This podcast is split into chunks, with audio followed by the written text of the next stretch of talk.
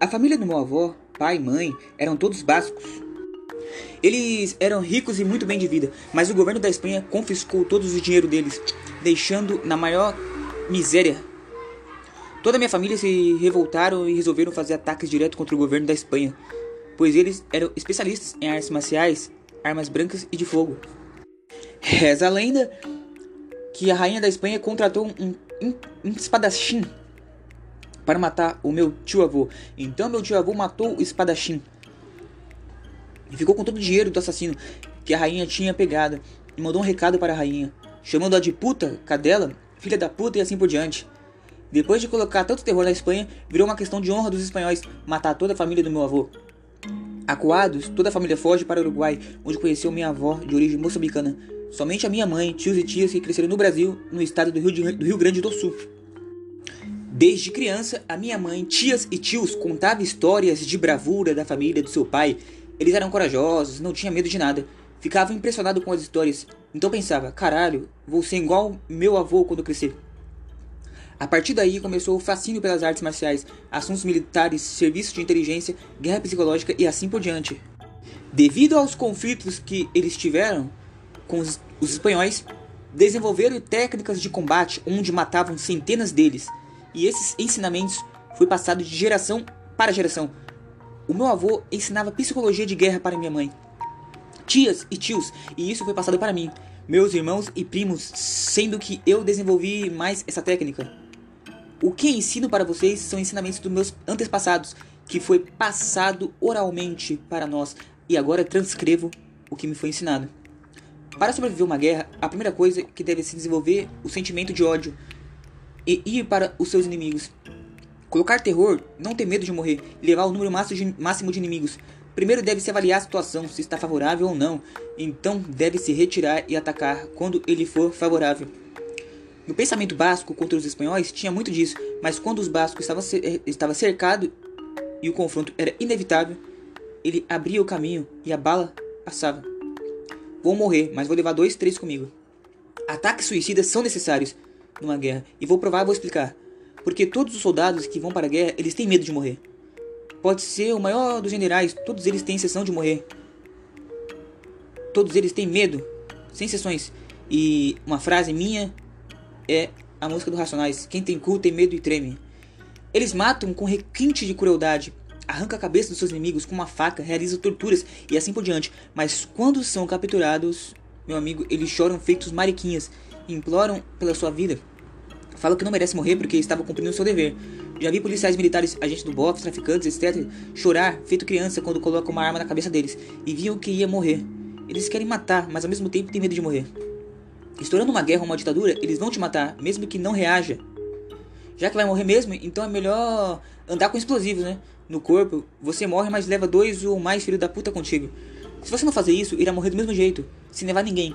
O japonês na guerra quebrava o pescoço, colocava uma mão no queixo e a outra na nuca, com os, do, os dois lados invertidos, torcia o pescoço e quebrava. Eles faziam isso com forma de não ser torturado pelos inimigos. Existe uma técnica, uma técnica que destrói o psicológico do inimigo, mesmo sendo assassinado por ele.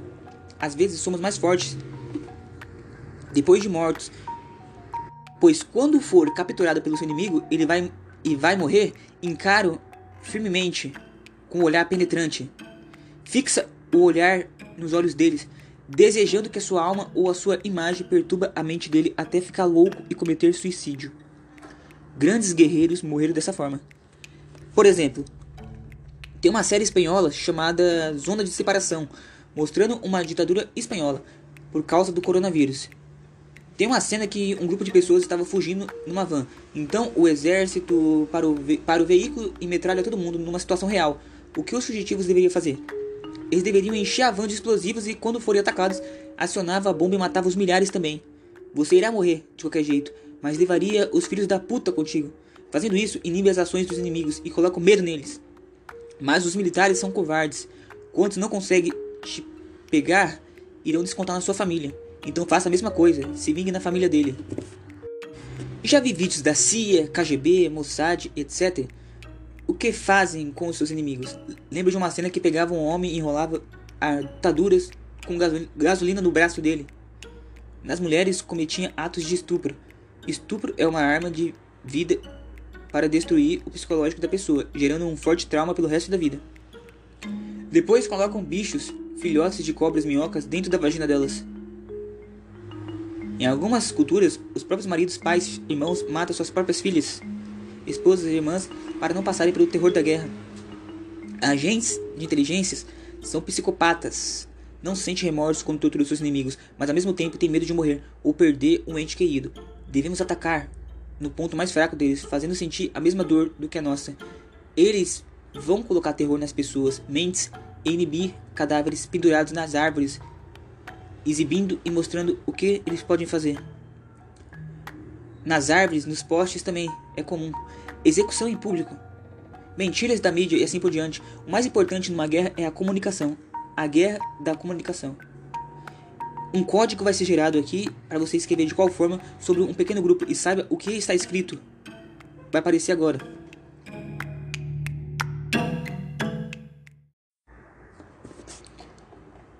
Troca as letras do alfabeto para não descobrir o que está escrito. Decifra as frases abaixo.